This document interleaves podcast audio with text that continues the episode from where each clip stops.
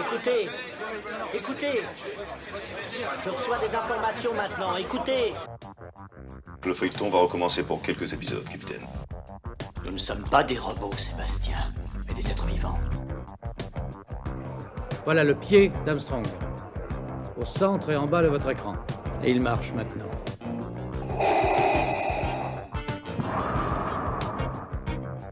On peut dire aujourd'hui que la science-fiction est bel et bien partout. Tu veux dire qu'on est dans un programme informatique Est-ce vraiment si invraisemblable Le dormeur doit se réveiller. Non, c'est de la science-fiction. Bonjour à toutes et à tous, vous écoutez C'est plus que de la SF, le podcast hebdomadaire sur la science-fiction animé par l'œil de chéri et produit par ActuSF. Cette semaine, on va parler d'un formidable essai qui vient de sortir aux éditions Playlist Society. On adore cette maison d'édition et on va profiter pour discuter d'Apocalypse avec Annelise Melchion qui est enseignante d'histoire et de géographie. Annelise Melchion vient de sortir Apocalypse Show quand l'Amérique s'effondre. Nous allons donc aborder les séries TV des années 2010 qui euh, traitent de l'apocalypse. Restez bien attentifs car nous ferons gagner des exemplaires sur notre site internet quand la page de l'émission sera mise en ligne. Les réponses au concours seront évidemment dans le podcast. Je m'excuse un peu car le son est un poil différent des autres épisodes. Nous avons dû faire notre podcast sur Zencaster et la qualité sonore est tout à fait correcte mais n'est pas forcément optimale. On se rattrapera la semaine prochaine. Alors maintenant c'est bon, on, aborde la question des, zombies, du nucléaire, des virus avec Anis Melchion. Bonjour à vous. Oui, bonjour. Apocalypse Show est, je crois, votre thèse que vous avez réécrit pour en faire un court essai de 120 pages, si je ne me trompe pas. Oui, alors euh, effectivement, j'ai travaillé, euh, j'ai fait ma thèse à Nanterre sur la question de l'apocalypse et de la fin du monde dans les séries télévisées américaines post-2001. Euh, thèse qui faisait 640 pages et 7 chapitres que j'ai donc réécrite pour un essai de 160 pages donc chez Playlist Society. Alors pourquoi avoir choisi ce, fameux titre que je trouve vraiment génial? Apocalypse Show fait évidemment euh, référence à Apocalypse Now, le, chef-d'œuvre de, Coppola. Euh, comment avez-vous euh, choisi ce, titre-là? Alors je, l'ai choisi parce qu'il m'a été proposé par mon éditeur, Benjamin Fogel, et, et j'ai trouvé que c'était sur la bon la question de, du jeu de mots était, était évidemment extrêmement euh, chouette, mais euh, le sous-titre quand l'Amérique s'effondre, euh, je trouvais que c'était ça, permettait vraiment de, de, faire comprendre en une phrase de quoi il, était question, donc de la question de l'effondrement, de la question de l'Amérique et de la question de la temporalité. Donc on, était vraiment, c'était vraiment très très bien. Voilà, c'était un titre qui, euh, qui, était, euh, qui était effectivement euh, parfait pour le livre. Alors, vous avez, vous, l'avez dit tout à l'heure, vous avez fait une, une thèse avec, qui, a dû prendre un petit peu de temps, je suppose. Ça va, vous avez survécu à la thèse qui est le, grand passage initiatique. ouais, c'est ça. Ça a été un peu, un peu dur, mais, mais avec la réforme du doctorat, à un moment donné, il a fallu vraiment pas perdre de temps parce que eh ben ils veulent plus des thèses en 10 ans. Donc euh, bah j'ai pris 4 ans. Donc j'ai j'ai même pas vraiment redoublé. Donc euh, juste ça a été beaucoup beaucoup de travail de manière très très intense. Et euh, et avec l'idée que bah c'est c'est un sujet qui est sans fin en fait qui n'est pas encore euh, fini. J'ai pas fini. Et je pense que c'est ça sera presque jamais fini en fait. Alors on, on va commencer avec une question assez bateau. On va reprendre vraiment les, les grands points de votre, de votre essai qui, qui nous a passionnés. Euh, déjà, d'où vient l'Apocalypse, Annelise Melchion? C'est donc une littérature des plutôt religieuse euh, autour de la question de la consolation et euh, de la, on va dire, la question messianique, c'est-à-dire l'idée que même si aujourd'hui ce qu'on traverse c'est difficile, il y a ailleurs, un endroit où euh, c'est le royaume des justes, c'est euh, c'est un royaume idyllique et où euh, c'est c'est plutôt c'est plutôt la que c'est la fin des temps est plutôt est plutôt chouette. D'ailleurs, vous le dites très bien dans votre essai, en grec ancien, le terme apocalypse, apocalypsis, traduit d'abord le dévoilement. Et c'est intéressant parce qu'on aurait tendance à, penser directement à la destruction, alors que le nom premier, enfin, on va dire la signification première, c'est le dévoilement. Oui, oui, et, c'est d'autant plus intéressant que c'est vraiment un terme euh, cinématographique, hein, c'est dévoilement ou révélation, donc on lève le voile. Euh, il y a effectivement cette idée de tout, comme le terme catastrophe, hein, où au départ, la catastrophe, c'est pas forcément quelque chose qui est négatif. Il peut y avoir des catastrophes joyeuses, puisque catastrophe, en fait, c'est un, c'est la, c'est la résolution. Euh, pour l'apocalypse, c'est pas la fin des temps, c'est vraiment le moment où on nous révèle donc les secrets, le secret, le secret de cette de cette fin. Et finalement, euh, on ne garde que l'aspect négatif et que l'aspect euh, destructeur, alors que ben, dans la dans la la pensée euh, euh, religieuse, euh, l'apocalypse, c'est quelque chose qui est plutôt désiré et pas du tout crainte. D'ailleurs, vous, citez Gilles Deleuze, et dans votre essai, page 17, je vais, je vais moi aussi reciter la citation que vous avez, que vous avez mise. L'Apocalypse est sans doute le premier grand livre programme, un grand spectacle, la petite et la grande mort, les sept sauts, les sept trompettes, les sept coupes, la première résurrection, le millénium, la seconde résurrection, le jugement dernier. Voilà de quoi combler l'attente et l'occuper. Et un peu plus loin, vous écrivez l'Apocalypse biblique et le blockbuster avant la lettre. Oui, oui. Euh, donc là, l'extrait le, de Deleuze, c'est euh, dans la préface qui, qui fait pour la réédition de, du, livre de Lawrence sur euh, l'Apocalypse.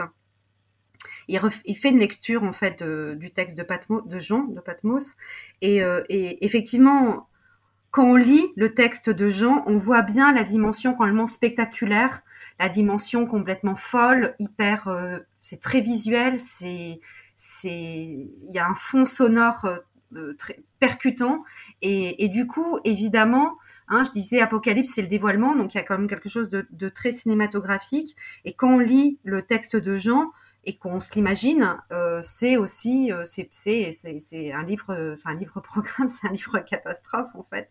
On est vraiment dans un dans un oui je dis un blockbuster, c'est euh, c'est un peu c'est c'est c'est évidemment un, anachronisme, mais euh, malgré tout euh, euh, c'est vraiment du grand spectacle.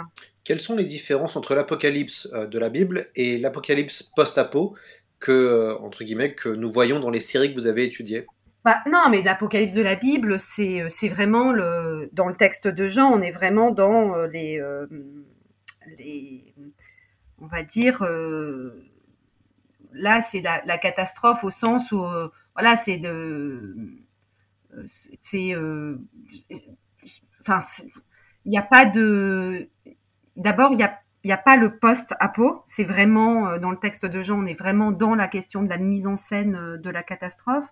Euh, dans les dans les séries que j'ai étudiées, c'est intéressant parce que c'est des séries qui sont quand même euh, enfin qui sont pour certaines qui peuvent être religieuses, je pense notamment à Leftovers, qui ont une dimension en tout cas métaphysique, euh, avec cette idée de c'est disparu, est-ce qu'ils ont été rappelés, est-ce que c'est des élus, donc là il y a, une dimension hein, religieuse assez assez prononcée, mais mais quand par exemple quand on prend Walking Dead ou bien euh, Jericho, enfin ou toutes les autres séries, ça ça a pas du tout de dimension religieuse en fait. C'est vraiment des, euh, c'est vraiment euh, la question par exemple du zombie. Quoique le zombie pourrait être, enfin pourrait, euh, puisque c'est quand même euh, déjà dans la Bible, hein, on a on a un revenant. Lazare qui revient qui revient à la vie mais euh, on, on, est dans des euh, on est dans des récits extrêmement euh, euh, on est plus dans de la science-fiction euh, que, dans des récits religieux. Euh, comment vous expliquez, quand on a l'impression en vous lisant qu'il y a beaucoup de séries avec qui empruntent au sous-genre du, du post-apo au début des années 2000, comment vous expliquez ça que à ce moment-là, beaucoup de networks américains sont intéressés et produisent ce genre de série Alors 2001, là il y a vraiment une rupture. Alors euh, dans les, les, fictions apocalyptiques, la première rupture, on va dire que c'est 45 avec euh, la bombe atomique, euh, puis la guerre froide, etc. Avec donc cet, cet cet antagoniste américain qui est donc le, le, le, communiste, hein, l'extraterrestre communiste, etc. Bon, tout ça, on, on, connaît bien. Mais 2001, on va dire que c'est une rupture qui est, qui est aussi très très importante, même si elle est, elle est assez proche de nous. Euh, déjà, euh, dans la question de l'univers sériel, c'est vraiment le moment, et ça n'a pas grand chose à voir avec 2001, mais c'est vraiment le moment du troisième âge d'or des séries. Euh, donc c'est l'explosion des séries, des séries adultes qui commence dans milieu des années 90 avec HBO, etc. Donc ça, rencontre déjà 2001, ça rencontre ce moment-là, donc cette époque-là. Et puis, euh, et puis évidemment, euh, 2001 qui a produit un, un trauma et dans l'entertainment, euh, réellement, il y a vraiment tout un, un moment donné une, un état de sidération avec euh, une culpabilité de, de Hollywood qui euh, qui peut même se demander s'il n'y a pas eu à un moment donné une quelque chose qu'elle a pas, enfin, elle n'a pas amené en fait cette cette mise en scène complètement spectaculaire et complètement folle que sont les attentats du World Trade Center. Et euh, on voit bien, d'ailleurs, euh, par exemple, 24, 24 heures chrono, euh, doit sortir en septembre 2001. Donc évidemment que c'est pas, c'est pas, ça date pas de 2001 puisque c'est pré-produit bien avant, mais pour autant ça doit sortir en septembre 2001. Il, recule un petit peu le, la sortie et, et, et c'est un, c'est une série qui nous parle du monde de l'après 2001. Donc c'est complètement fou en fait de voir que par exemple cette série qui euh, est vraiment la série de l'époque de, de, de, ce 11 septembre. Euh, D'ailleurs, je rappelle que la première, dans le premier épisode, à un moment donné, il y a un avion qui explose. Il retourne la scène euh, pour pour euh, bah, pour pas qu'on voit l'avion exploser. En fait, il explose en hors champ. Euh, donc il y a vraiment une censure à un moment donné. Enfin, ils font vraiment gaffe euh, dans, dans ce qu'ils montrent parce qu'il y a un trauma. Donc euh, à partir de, de 2001, donc euh, ce mouvement qui avait commencé euh, bah, prend une ampleur folle, y compris dans les thèmes.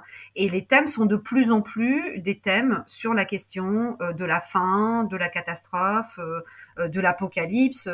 voilà. Et on va dire qu'à partir de 2004-2008 euh, plus de la moitié des séries qui sortent euh, aux États-Unis sont des séries euh, dites apocalyptiques. Pendant notre émission, on, on, va, je vais vous faire écouter différents extraits sonores et de bandes annonces de séries euh, pour vous faire réagir afin de vous, afin de vous demander ensuite une analyse. Euh, et évidemment, on va commencer par la grande série qui ne cesse de revenir dans votre essai, une petite bande annonce. Je me suis réveillé aujourd'hui. J'étais à l'hôpital.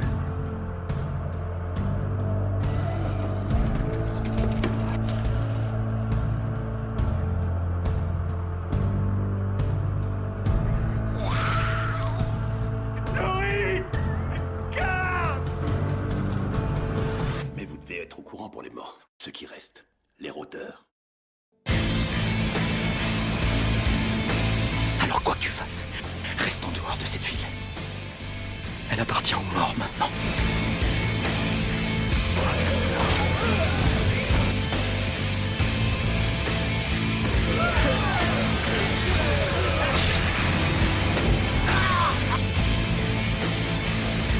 On ne tue pas les vivants. Voilà, c'était uh, The Walking Dead, la, la bande-annonce de la première uh, saison. Uh, pourquoi The Walking Dead c'est aussi important? The, The Walking Dead, c'est hyper, c'est, très important dans et dans l'essai et en, vrai dans les dans les séries apocalyptiques parce que bon, donc c'est 2010, hein, la première saison.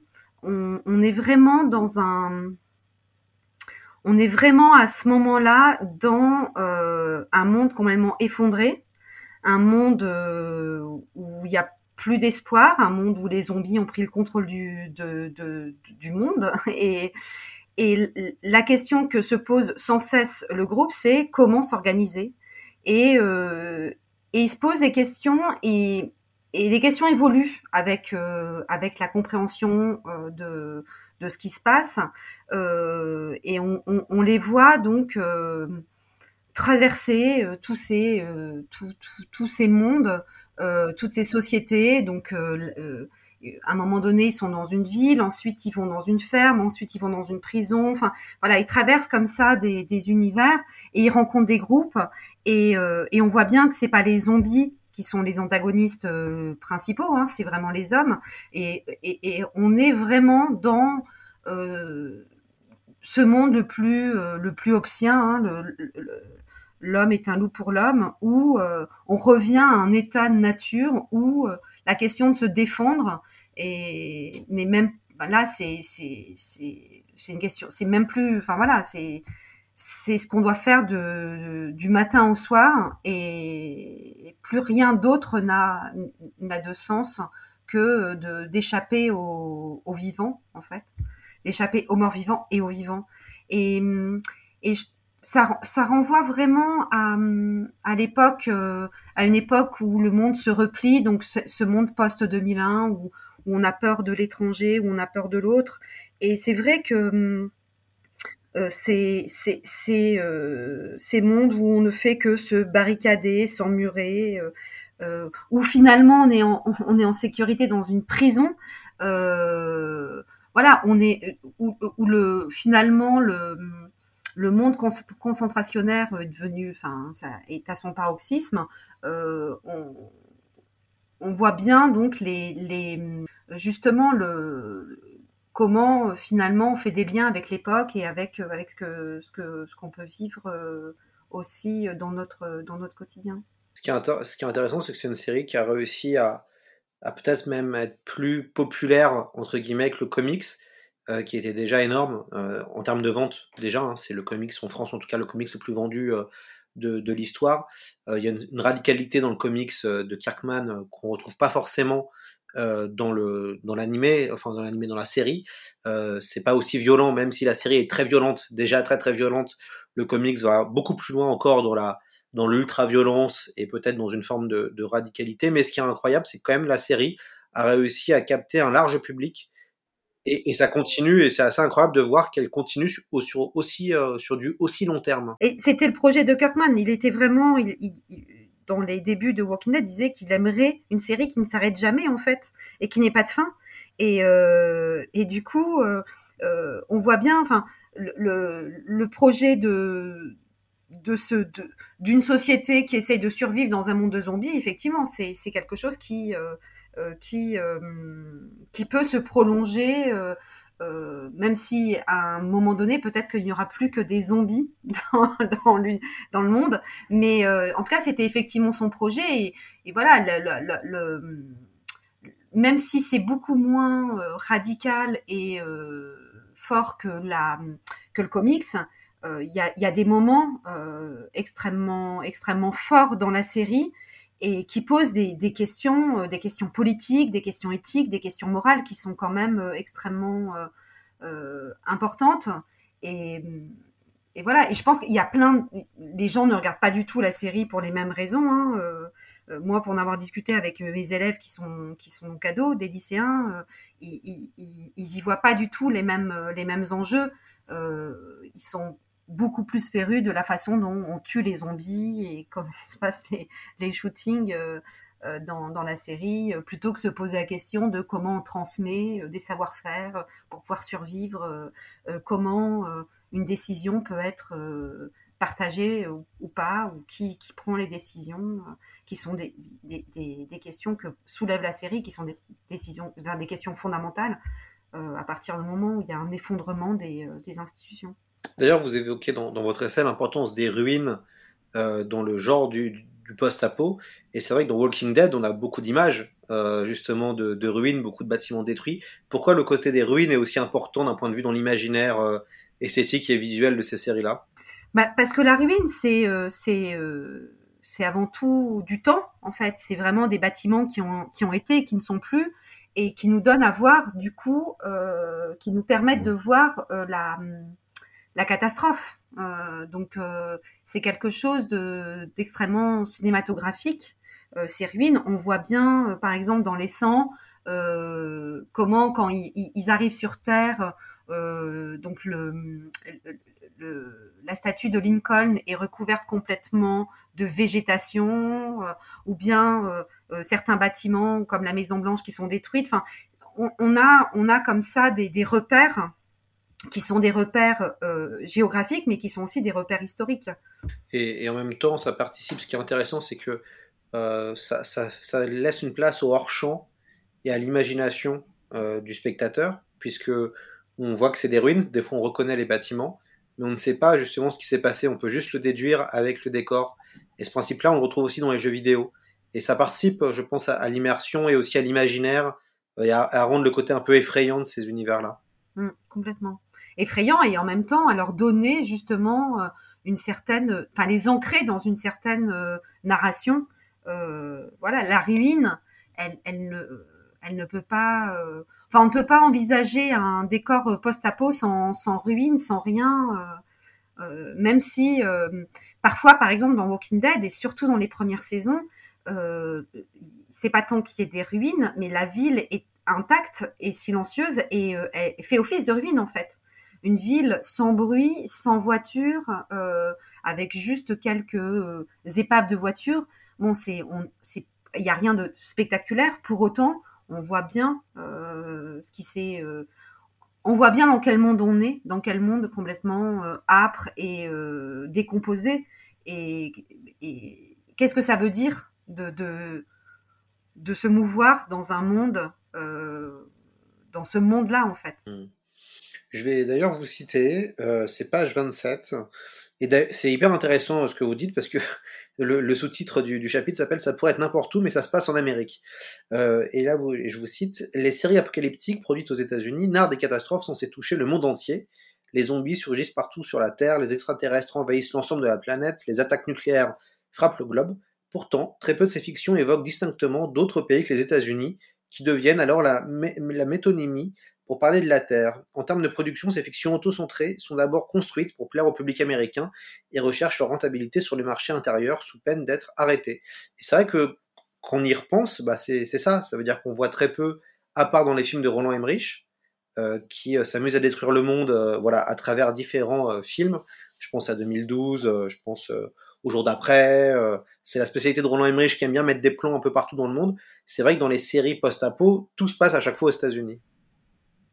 Exactement. Alors dans les plans, euh, c'est souvent il utilise des plans avec des monuments, donc la Tour Eiffel. Euh, ça. On sait bien que du coup, voilà, le, monde entier est touché. oui, effectivement, et, parfois même, et notamment par exemple dans Walking Dead, c'est hyper intéressant parce que même si on, par exemple, on, sait que ça se passe, par exemple, à Atlanta, il parle Atlanta à un moment au début, ou que ça se passe en Géorgie. On est dans une géographie qui est quand même extrêmement euh, compliquée.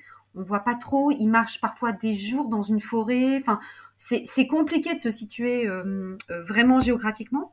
Ensuite, ce qui est aussi assez fou, c'est qu'il y a des séries qui délirent complètement sur des nouvelles cartographies, une nouvelle géographie américaine. Jéricho, Révolution, où ils inventent des, drapeaux des pays, ils cassent les États-Unis en d'autres pays, etc.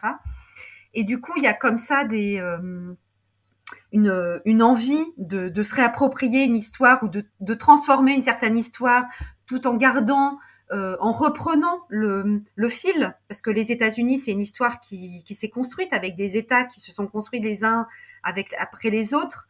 Et, et du coup, non seulement donc c'est les États-Unis sans qu'on le sache, mais parfois c'est les États-Unis, mais c'est plus les États-Unis. Et, et, pareil, euh, parfois pour se protéger, ils vont se sauver au Mexique, et donc ils transforment ces migrations euh, euh, du nord-sud en sud-nord. Enfin, c'est c'est c'est enfin de sud-nord en nord-sud. C'est c'est assez marrant en fait de, de voir que tout ça explose aussi dans dans le délire des des scénaristes euh, et, et, que ça renvoie aussi à des problématiques de l'époque, la question des migrations notamment, euh, euh, voilà, la question y compris des frontières, euh, euh, le changement de frontières ou bien le fait que on, on est toujours dans l'idée d'une conquête ou d'un déplacement de la frontière, voilà, ça, renvoie à des des problématiques qu'ont vécu les États-Unis ou que sont en train de vivre les États-Unis. Alors on va faire un, deuxième extrait euh, qui va être une chanson en référence à un, de vos grands chapitres.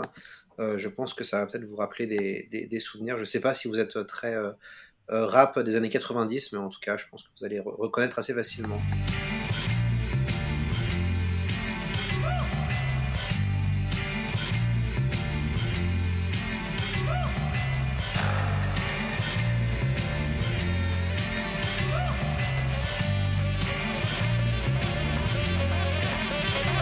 Le vent souffle Arizona. Un état d'Amérique dans lequel Arizona. Cowboy dingue, du bang bang, du flingue, de l'arme, du cheval et de quoi faire la bringue. Poursuivi par Smith et Wesson. Colt, Beringer, Winchester et Remington. Il erre dans les plaines, fier, solitaire. Son cheval est son partenaire. Parfois, il rencontre des Indiens, mais la rue est vers l'or et son seul dessin. Sa vie suit un cours que l'on connaît par cœur. La rivière sans retour d'Otto Preminger, tandis que John Wayne est looké à la Lucky Luke, propre comme un archiduc. Oncle Sam me doute, Hollywood nous berne, Hollywood berne, dans la vie de tous les jours comme dans les nouveaux westerns.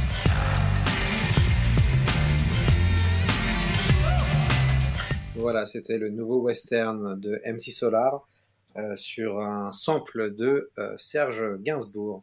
Euh, alors ça va me permettre d'aborder votre chapitre sur le nouveau western qui est intitulé comme ça. Et c'est grâce à ça que j'ai eu l'idée d'intégrer une chanson que j'aime beaucoup de, de MC Solar. Faut pas me laisser de faille comme ça sinon pour, pour mettre ma propre pop culture à l'intérieur du podcast. Ouais, ouais, très bien. Non, non, ça me va très bien. Et est-ce que vous pouvez nous en dire un peu plus sur le côté westernien de ces, de ces fictions-là? Ben non, justement, euh, sur la question, la, la, question des westerns, c'est euh, assez intéressant parce qu'effectivement, et, pas seulement Walking Dead, parce que Walking Dead, on pourrait se dire, oui, euh, donc on a un shérif, euh, on a un cheval, on a, ils doivent se défendre, etc. Donc on, est bien dans une sorte de western, mais pour autant on va dire que sur, les, sur des questions euh, que, traversent, que traversent les westerns, comme par exemple la question de la justice, la question du droit, euh, toutes les séries euh, abordent ces questions-là, puisqu'à partir du moment où il y a, il y a plus d'institutions, et ben la, la, loi du plus fort, il y a, y a vraiment, on revient sur sur des questions sur la loi du plus fort, sur est-ce qui donc la question par exemple est-ce qu'il faut faire des procès euh, comment on juge un homme euh, Alors, donc toutes ces questions-là de la justice, la question euh, de la question de la géographie, on parlait de, la conquête, hein, du déplacement de la conquête. par exemple, dans dans une série donc qui s'appelle Révolution, 15 ans après le blackout, on revient au monde d'avant la conquête, où il y a plus, les routes ne sont plus asphaltées, on se déplace en calèche, il y a des milices partout, et, c'est vraiment filmé comme euh, un peu en mode la petite maison dans les prairies en termes de, en termes de, on va dire d'esthétique. Euh, donc et là on est juste 15 ans après euh, donc le blackout qui dans un monde comme le nôtre. Donc ça voudrait dire que nous, si on n'avait plus d'électricité, enfin quand on, réfléchit à la question, on se dit mais non, ça va. Enfin 15 ans après, si on, vit sans électricité, on reviendrait pas à un monde euh, d'avant la Révolution française ou je ne sais quoi. Enfin, il y a quand même quelque chose d'assez fou d'imaginer que hum, ça, serait tellement l'effondrement que bah, finalement euh, on, reviendrait à cet état à cet état d'avant la conquête. Et du coup, euh, sur tous ces, ces aspects-là, on voit bien que à travers euh, euh, la question de l'apocalypse, à travers la question de l'antagoniste, euh, on rejoue donc une histoire américaine, le western, qui, qui, sont vraiment des, ben voilà, qui sont vraiment la, fiction fondatrice américaine du, cinéma. Et, c'est comme si finalement ces, scénaristes ne pouvaient pas imaginer un, après qui soit réellement un après. L'après, ils reviennent à un avant en fait. Ils sont vraiment bloqués dans une projection et dans une dans une représentation de ce que pourrait être l'après euh, catastrophe, l'après euh, euh, monde sans électricité, euh, euh, ah, euh, société où il y a eu un, une catastrophe nucléaire, je ne sais quoi. On, revient dans un monde donc d'avant la conquête. C'est vraiment assez incroyable en fait. Cette, manque, ce manque d'imagination et du coup de, revivre euh, bah, le, western comme, euh, fonctionnement de, de ces fictions. Oui, et puis on, retrouve euh, aussi la. Enfin, finalement, ce sont des, séries qui sont très dans un côté passéiste, dans le sens où beaucoup regrettent, alors pas tous les personnages, mais beaucoup regrettent le monde d'avant et ils essayent de reconstruire le monde d'avant. Et, d'ailleurs, vous, abordez la question du traumatisme historique.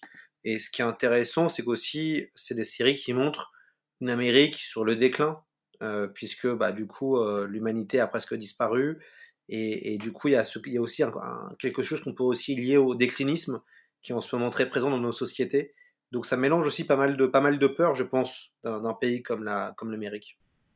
Oui, et puis on voit bien aussi que dans ces, ces apocalypticiens hein, qui, pour certains, qui, qui ont déclenché euh, soit la bombe, soit le blackout, etc. Il y a cette, cette idée que l'Amérique en ce moment, euh, euh, l'Amérique post 2001, puisque c'est souvent des, des séries qui ont intégré les guerres du 11 septembre et qui ont des vétérans du 11 des guerres du 11 septembre, donc des vétérans d'Irak ou d'Afghanistan. Donc la catastrophe, enfin le, le, le, le 11 septembre est arrivé dans ces séries, dans le monde diégétique, et suit ensuite la deuxième catastrophe. Mais euh, et, donc ces, méchants qui peuvent déclencher euh, euh, la, catastrophe ont à chaque fois une vision complètement effectivement décliniste ou disent oui les États-Unis aujourd'hui c'est plus possible. Il fallait il faut du renouveau. Il, fallait que ça pète pour que un monde nouveau voilà. Il y a vraiment et y compris, ça fait partie de ce mythe euh, de, l'apocalypse, hein, de ce, désir d'apocalypse, c'est euh, sous les cendres rejaillira un monde nouveau euh, avec d'autres valeurs, etc.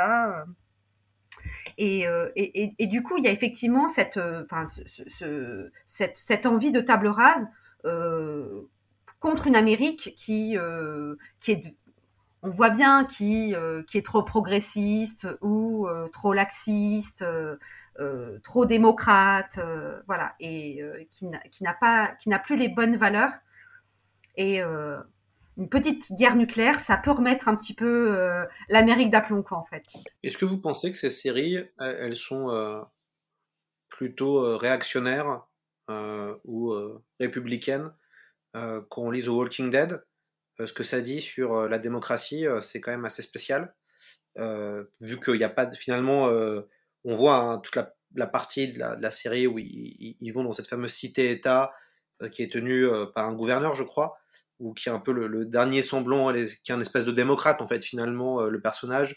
On voit que on, se rend compte qu'il faut une dictature éclairée pour arriver à sauver l'humanité. C'est un peu ça, des fois, qu'on a l'impression dans, ce, dans ces séries. Réactionnaire, moi, je pense que elles sont les deux, en fait. on, peut, on peut piocher un peu des deux.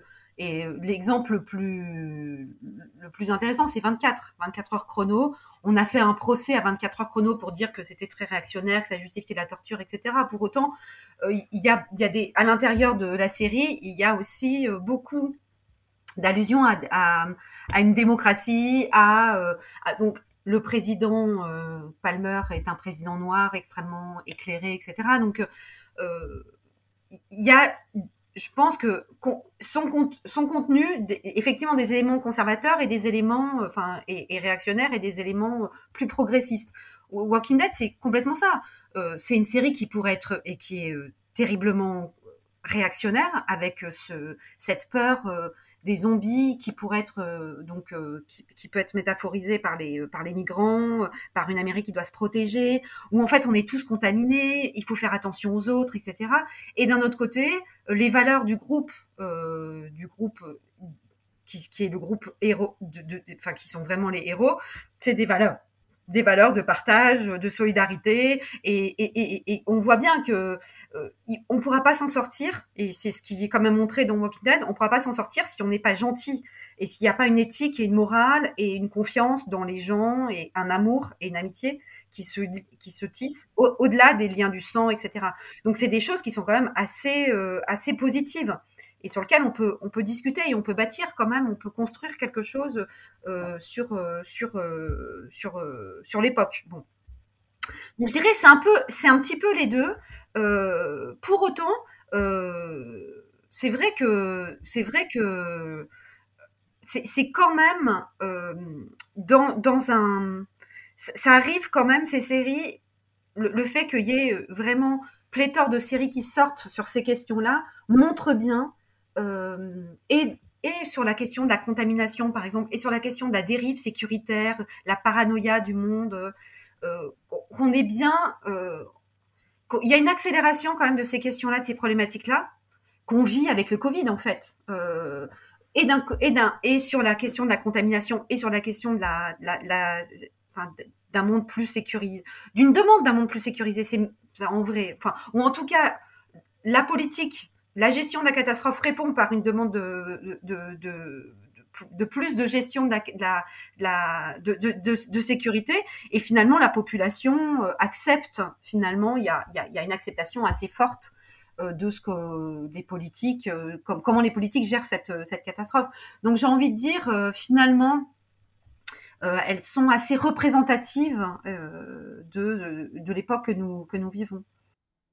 Bon, on le voit bien avec différents personnages. Je pense à Jack Bauer et Rick Grimes, finalement, donc le héros de 24 et le héros de Walking Dead. globalement, les gens sont, enfin, ils font le sale boulot entre guillemets, ils protègent leur communauté tout en salissant les mains et euh, ils sont euh, loués pour ça à certains degrés. D'ailleurs, tout l'intérêt, moi je trouve, de The Walking Dead, quand on lit le, comics, c'est de voir le basculement d'un policier qui représente le bien en quelqu'un de plus ou moins monstrueux qui, est prêt à tuer euh, femmes, enfants et, tout ce qui bouge si ces gens-là menacent sa propre famille, sa communauté. Et je trouve que le basculement en un espèce d'héros vertueux en quelqu'un de finalement assez sombre, euh, c'est tout l'intérêt. Et, je pense que c'est pareil pour Jack Bauer. Euh, jusqu'où on est prêt à aller pour protéger, voilà. Et ça, je trouve ça hyper intéressant euh, d'avoir des héros comme ça qui, je pense, ont vraiment leurs fans alors que ce sont des héros qui sont des anti-héros mmh. finalement. Oui, oui, mais alors la question des anti-héros, indépendamment des, fictions apocalyptiques, euh, c'est aussi l'époque. Hein. Euh, Walter White, euh, c'est un personnage, enfin c'est un héros, enfin c'est un anti-héros et qui est qui est bon voilà, qui a des, c'est un sale type. Enfin ça devient un sale type. Et et c'est vrai que le basculement entre la saison 2 et la saison 3 de Walking Dead, où on voit Rick, qui au départ est vraiment, enfin c'est un bisounours, il est vraiment gentil, il pense que voilà, il faut, aider les autres, etc. Et à un moment donné, euh, il se pose même plus la question. En fait, il tue avant même de, se, poser la question parce qu'il n'a pas envie de mettre sa, communauté, sa famille en, danger. Montre bien effectivement cette, ce basculement. Après, il, il, va quand même se calmer et ça va quand même être un peu plus. Euh, il va être un peu plus euh, euh, d'ailleurs, il le dit. Euh, je disais que c'est plus une démocratie, c'est pas vrai. On est une démocratie, c'est on est tous ensemble. Vous comptez autant que moi. Enfin bon, voilà. Donc il y a, un revirement dans la série qu'il n'y a pas dans le comics, mais dans la série parce que je pense qu'effectivement il y a aussi voilà, ils, ils, peuvent pas non plus, ils pouvaient pas non plus tout se permettre dans la série, je pense.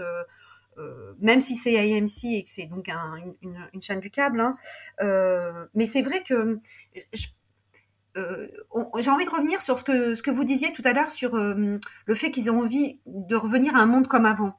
En, vrai, donc j'ai parlé de la question du catéchone dans ma dans mon livre. Donc le, le catéchone, c'est une puissance. Donc c'est un, un, terme qui est utilisé par Paul dans dans une lettre aux Thessaloniciens et il parle de la puissance qui retient et empêche la fin du monde. Bon. Le, le catéchone, c'est donc une, puissance supérieure euh, qui, euh, qui va arrêter comme ça euh, la fin du monde. Moi, je l'ai, un petit peu personnifié et j'ai essayé de voir dans mes, dans mes séries qui pouvait être cette, qui pouvait être cette, avoir ce, ce, ce, catéchone. Et, et en fait, la, la puissance catéchontique, elle, elle ne veut que revenir au monde d'avant. En fait, ces super-héros, enfin ces héros, ceux qui empêchent la fin du monde, euh, ne sont absolument pas du tout, sont absolument pas du tout subversifs. Eux, ce qu'ils veulent, c'est euh, un retour au monde d'avant, alors que le monde d'avant, en fait, euh, on, on, sait très bien, ça allait déjà pas avant. Dans Leftovers, on sait qu'ils sont perdus et que le monde va pas bien avant le 14 octobre, en fait. Et du coup, il y a quand même quelque chose qui dit on voit bien quand même que ces, héros, ce, ce eh ben, pas forcément des gens avec lesquels on aura envie de s'identifier ou bien euh, euh, se projeter parce que ils, défendent des valeurs d'un monde qu'on déteste aussi. Donc euh, c'est assez compliqué en fait. Est-ce que c'est des anti-héros euh, Est-ce que c'est des héros euh, Quelle puissance subversive ils peuvent avoir ou pas du tout? Et ils l'ont ils l'ont pas en fait. Et, ça revient aussi sur la question des récits. Est-ce est-ce que ce sont des récits réactionnaires? En fait, euh, effectivement, ce, cette volonté de, revenir à tout prix au monde d'avant, c'est quelque chose qui va pas en fait dans ces récits. On va maintenant écouter la bande-annonce d'une autre série que vous analysez un petit peu. Ça fait 97 ans qu'une apocalypse nucléaire a tué tout le monde sur Terre. Prisonnier 319, face au mur. Prisonnier de l'Arche, on vous a offert une seconde chance. On ignore ce qui vous attend.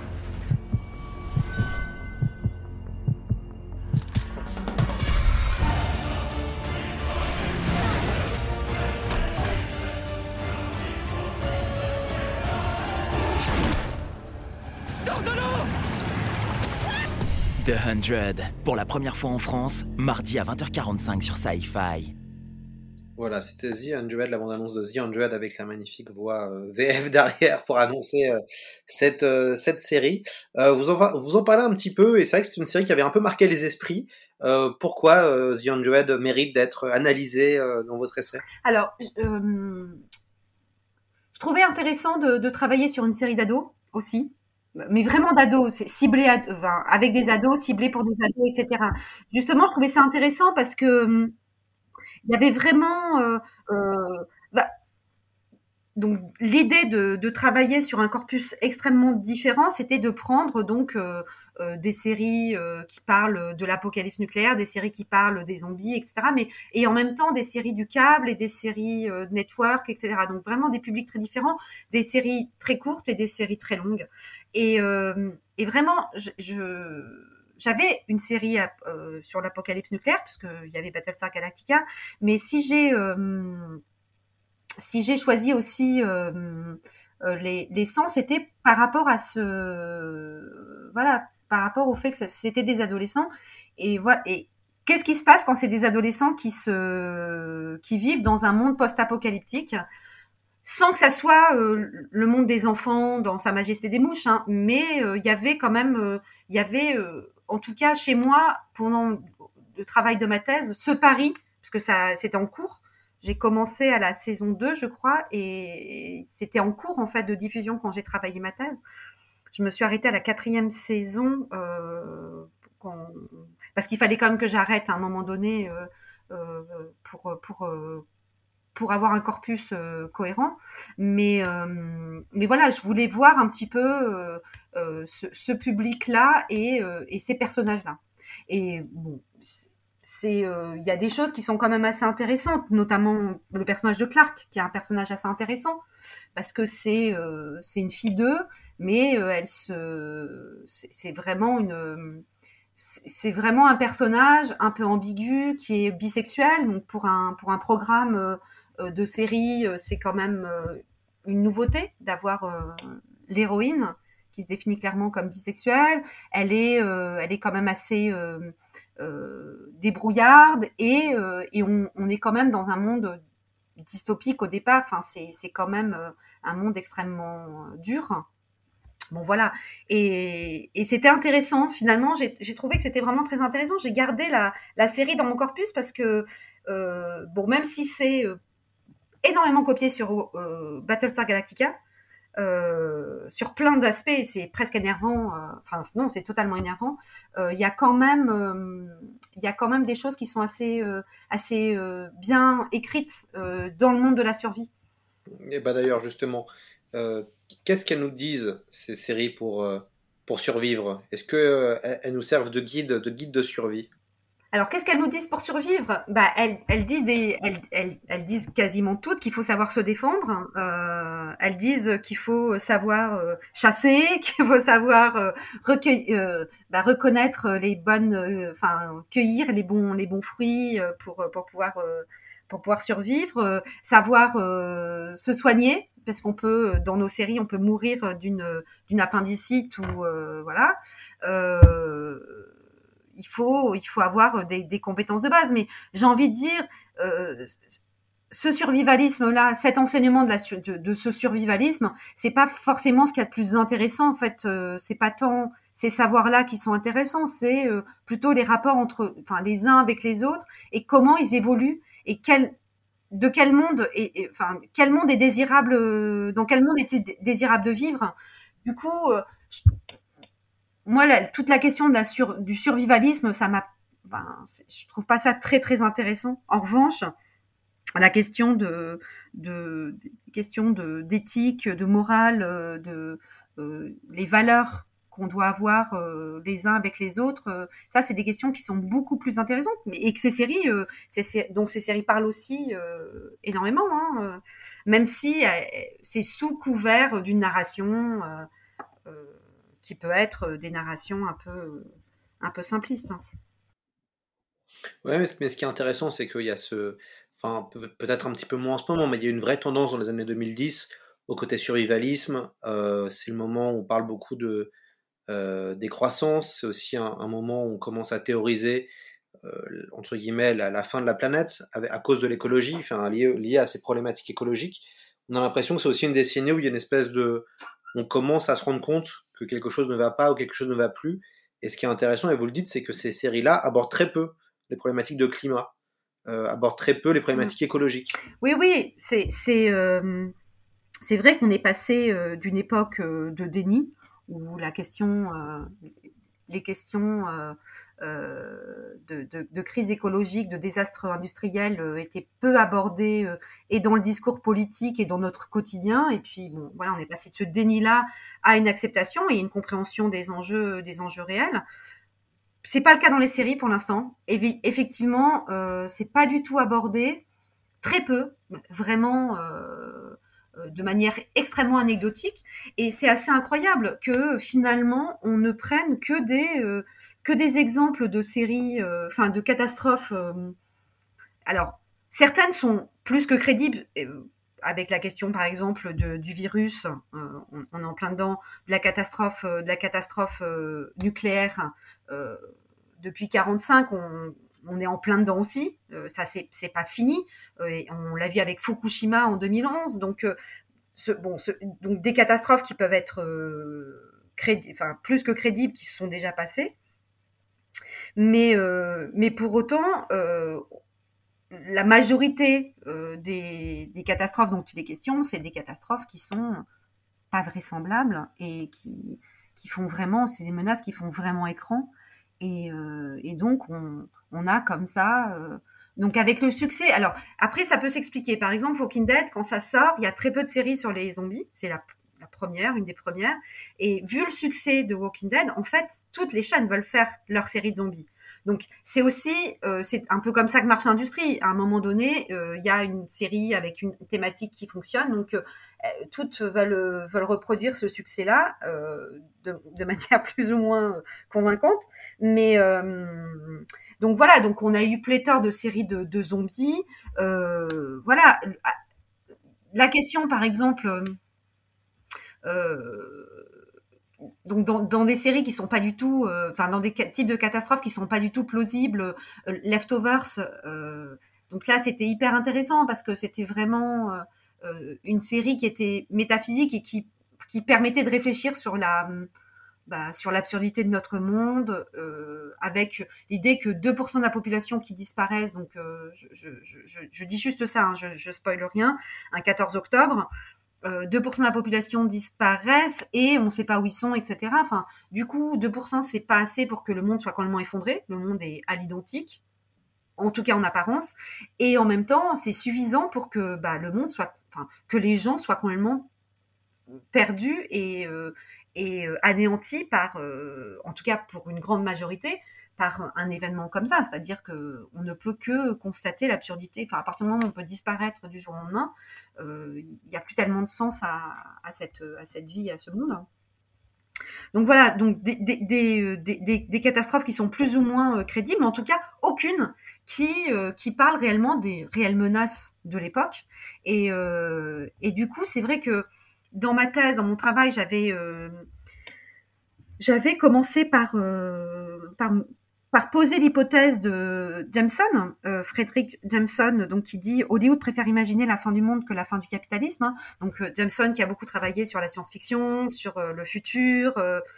là, il, pose quand même un. Alors après qu'il c'est repris par Zizek, il, pose quand même un, constat qui est, qui est effectivement hyper intéressant. C'est que cette, cette industrie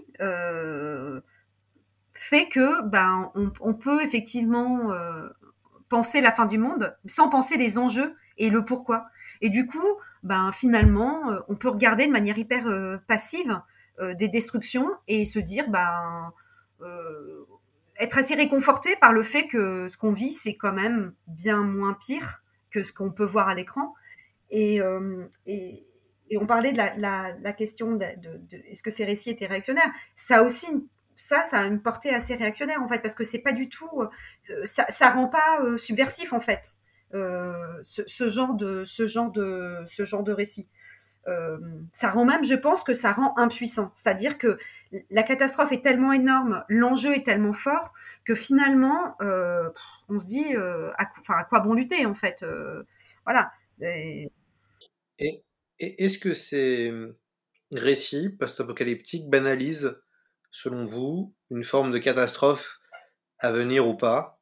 Est-ce que finalement, ça nous prépare à affronter les prochaines pandémies euh, qui arriveront peut-être, euh, ou l'arrivée des morts-vivants et des aliens, peut-être, on ne sait pas encore. Euh, est-ce que vous pensez que ça prépare en fait le, spectateur ou ça le met dans des conditions spécifiques? Je vous pose la question parce qu'à un moment donné, vous évoquez dans The Walking Dead comment Donald Trump a utilisé certaines images, en tout cas a repris dans ses clips de campagne certaines visions, notamment sur le côté d'envahissement de la frontière. Oui, oui, bah, c'est un peu ce que je disais là sur la question de la banalisation de ces images euh, euh, à un moment donné, à, ne voir que des programmes euh, euh sur, des programmes de zombies, des programmes de l'apocalypse nucléaire, etc. et d'ailleurs, il y a de plus en plus de groupes qui se préparent à l'invasion zombie, y compris le la défense américaine euh, explique que si on est prêt pour l'invasion zombie, on est prêt pour n'importe quelle catastrophe. Euh, ils font et, c'est pas c'est pas algographie, hein, c'est pas c'est pas des fakes. Ils, diffusent comme ça des euh, des petites bandes dessinées sur sur se préparer à une invasion zombie. Et, et, et réellement, ce délire là, c'est quelque chose qui qui participe de cette banalisation de l'époque. Voilà, je disais, on est, passé du déni à l'acceptation. Je crois que plus personne euh, euh, ne peut penser autrement que euh, notre civilisation est morte, la, catastrophe a commencé, elle est déjà là, elle est déjà bien là, et, en fait, on, vit déjà dans ce monde de la catastrophe. De fait, ça participe y compris, et ça amplifie aussi, ça accentue euh, le regard qu'on peut avoir sur cette catastrophe. Et, euh, et est-ce que ça nous, alors, est-ce que ça nous prépare? En tout cas, ça, ça nous fait réfléchir. Et ce livre est, ce livre euh, est l'exemple même, en tout cas, ces séries, c'est l'exemple même de, de, cette, de cette époque. Et, j'ai envie de dire, pour, pour revenir sur la, par exemple, sur le Covid, il y a vraiment cette idée qu'on quand on, Alors déjà, en février 2020, euh, euh, juste avant le confinement, le premier film qui était regardé euh, sur Netflix, c'était Contagion. Donc on a envie de dire, waouh, c'est quand même fort. Finalement, en en début de pandémie, on, veut voir des films. Donc en fait, ce désir de catastrophe, il est là de la part des spectateurs. est-ce que c'est pour nous Est-ce que c'est pour qu'on se prépare? Est-ce que c'est par goût? Est-ce que, enfin, il y a plein, je pense psychologiquement, il y a plein de et Cécile B2000 le disait déjà à l'époque euh, dans les films catastrophes. Enfin, la catharsis, c'est quelque chose qui est, puissant. Enfin, je veux dire, et, en sachant que les séries, c'est les nouveaux mythes contemporains. Bon, voilà, on est vraiment, on est, on est dedans, on, est dans cette machine-là. Et évidemment que, euh, en tant que, euh, on n'est pas des spectateurs euh, genre sans histoire ni rien, on est des spectateurs, en, plus en ce moment on est des spectateurs qui vivons une pandémie, qui vivons une crise sanitaire. Donc forcément, euh, c'est quelque chose qui joue dans ce qu'on regarde et, et, et, et, les créateurs de séries sont, vivent aussi dans cette, dans cette époque. Et donc forcément, euh, ils créent et ils nous donnent à voir des choses qui les, enfin, qui les, enfin, qui les intéressent. Et voilà, et, du coup tout ça interagit et forcément... Euh, c'est c'est aussi le. Enfin, est-ce que c'est aussi le signe de la catastrophe? Oui, c'est aussi le signe de la catastrophe, c'est que on n'en sort pas quoi. On est on est personnage, on est spectateur, on est prisonnier de ce récit et de ce de cette époque. Euh, j'ai pas de, je sais, on va pas sortir de la catastrophe comme ça. On peut, essayer de se poser, de comprendre et de voir comment on peut euh, entre nous faire en sorte que ça soit pas trop angoissant et que euh, euh, on vive les choses, des, moments qui sont quand même qui, sortent de, ce de, ce qu'on nous impose en fait. Mais mais c'est pas par ces récits là en tout cas. Alors on va écouter notre dernier extrait qui est un générique d'une série que vous avez aussi pas mal citée.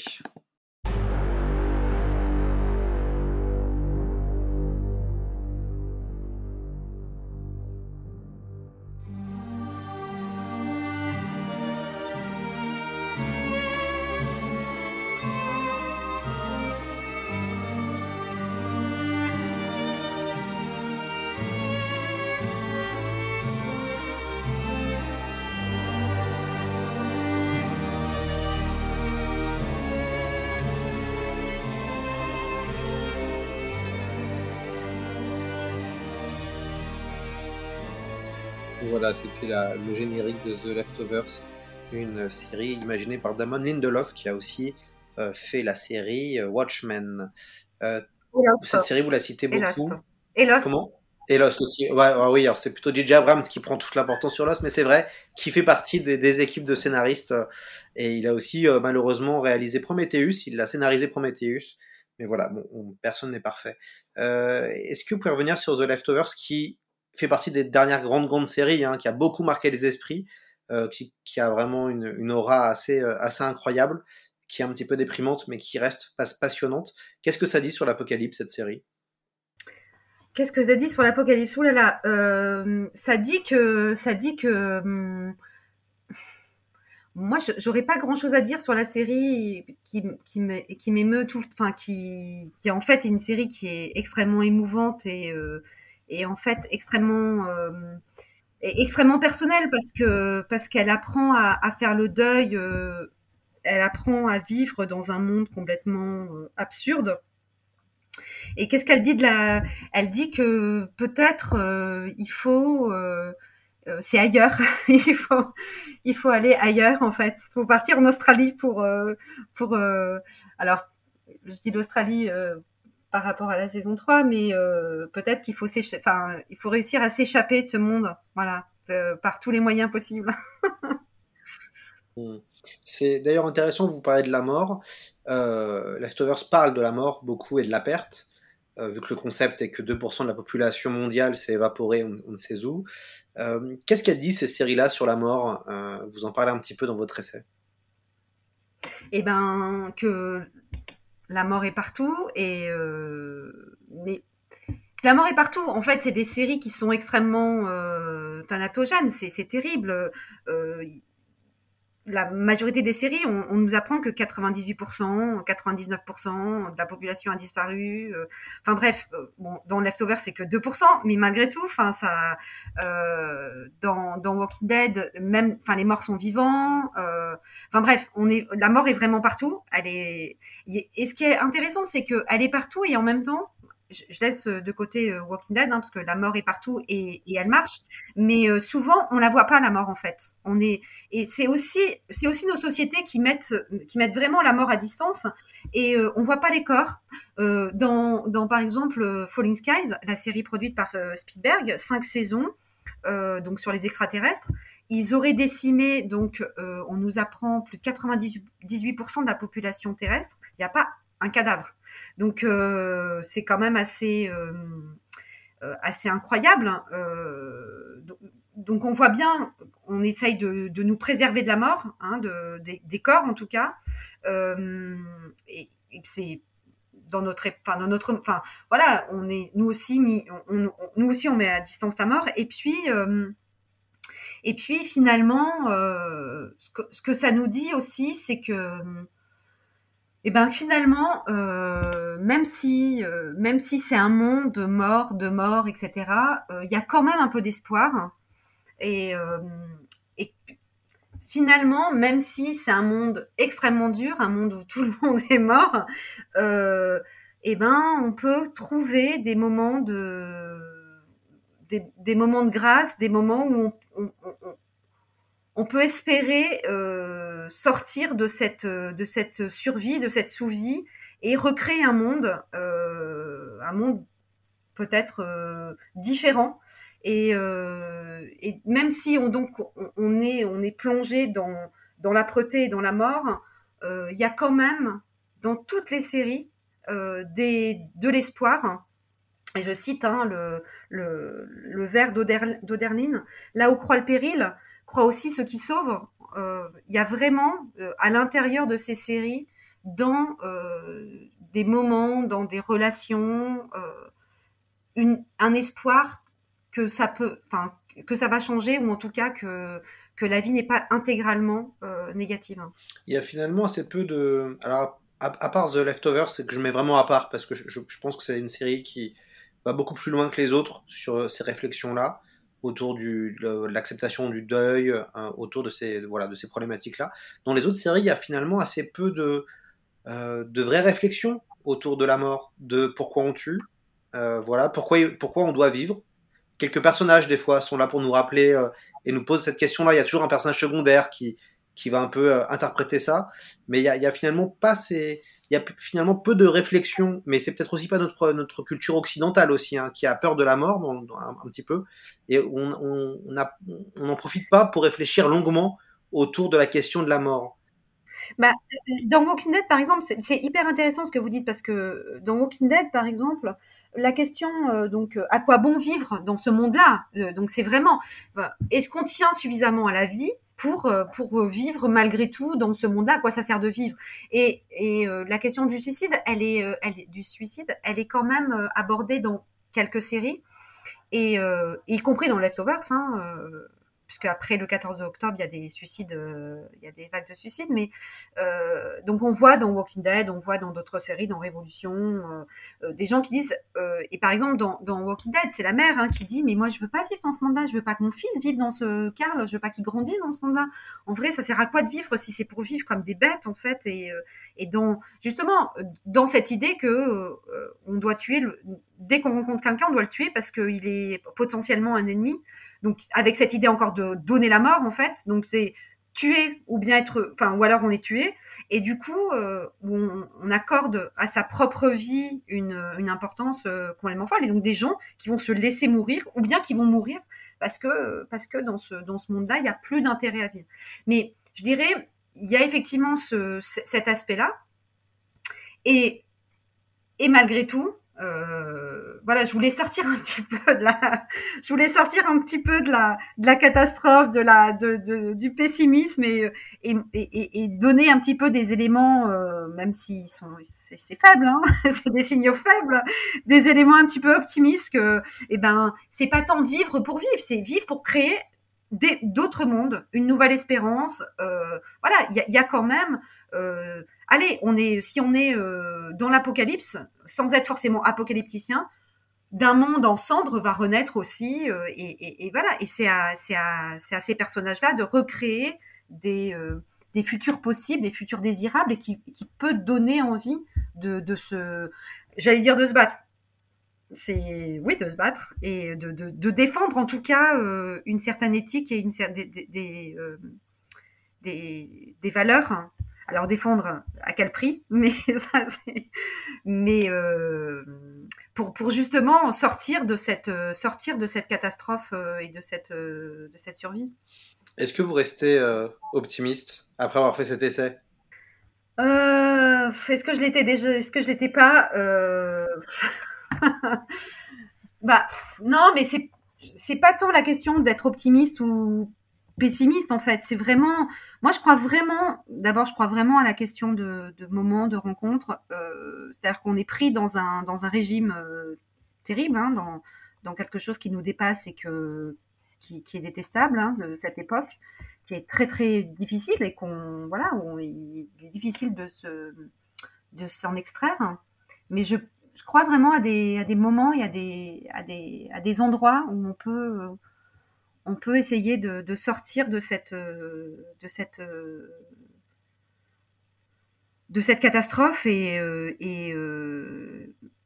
et trouver et, réussir à trouver des, choses dans notre, vie quotidienne, dans notre, environnement qui, qui vaillent la peine de, eh ben vivre. Ce, sera le, mot de la fin. Un grand merci à Anis Melchion d'être venu dans C'est plus que de la SF pour parler de, de, votre essai Apocalypse et fin du monde dans les séries euh, télévisées euh, euh, américaine, enfin plutôt ça c'est votre thèse, alors je vais reprendre.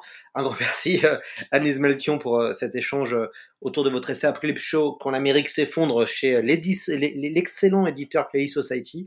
On est toujours hyper heureux de pouvoir inviter tous les, auteurs et les autrices de cette maison d'édition qu'on adore euh, soutenir depuis le, depuis le début. Euh, il sera possible d'ailleurs pour les, les, auditeurs qui nous écoutent de pouvoir gagner euh, 5 exemplaires d'Apocalypse Show. Il faudra aller sur le site internet du podcast et répondre à un petit questionnaire si vous avez bien écouté l'émission. Euh, les questions seront assez, assez faciles et vous pourrez potentiellement gagner 5 exemplaires euh, du, de l'essai d'Annelise Melchion. J'espère qu'Annelise, on se reverra pour reparler euh, série TV, Apocalypse et peut-être même d'autres sujets, d'autres thématiques Merci beaucoup, avec plaisir. à très bientôt.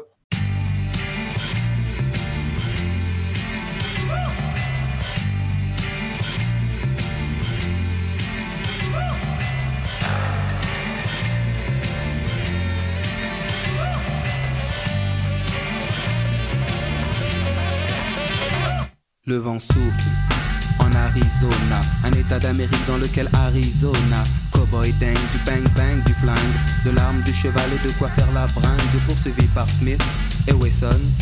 Colt, Deringer, Winchester et Remington, il erre dans les plaines, fier, solitaire. Son cheval est son partenaire. Parfois, il rencontre des Indiens, mais la rue est vers l'or et son seul dessin. Sa vie suit un cours que l'on connaît par cœur.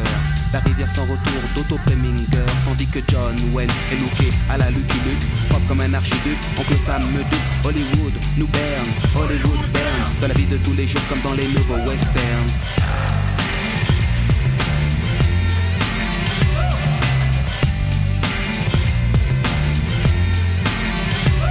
On dit gare au gorille, mais gare à Gary Cooper. Le western moderne est installé dans le secteur quand la ville dort. Les trains ne sifflent pas, les sept mercenaires n'ont pas l'once d'un combat. Harry, désormais est proche de Gare de l'Est. Il saute des époques les lieux pour un nouveau Far West.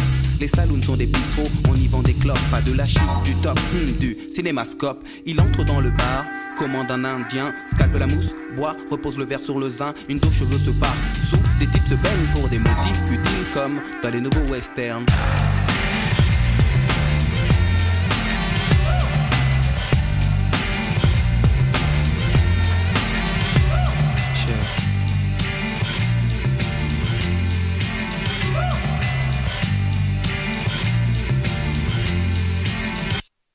Les States sont une sorte de multinationale, elle exporte le western et son modèle féodal, dicte le bien le mal, le Luke et les Dalton sont camouflés en Paul Smith et Weston.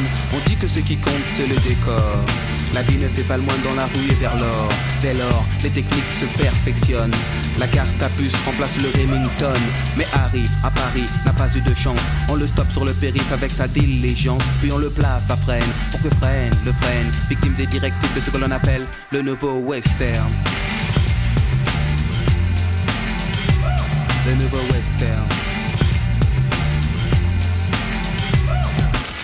Cheers.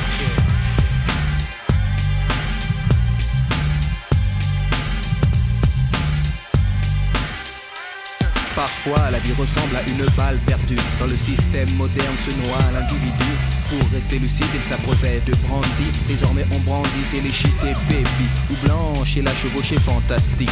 Toujours à contre-jour, c'est bien moins héroïque. Dans le monde du rêve, on termine par un happy end. Est-ce aussi le cas dans ce que l'on nomme le nouveau western? Le nouveau western.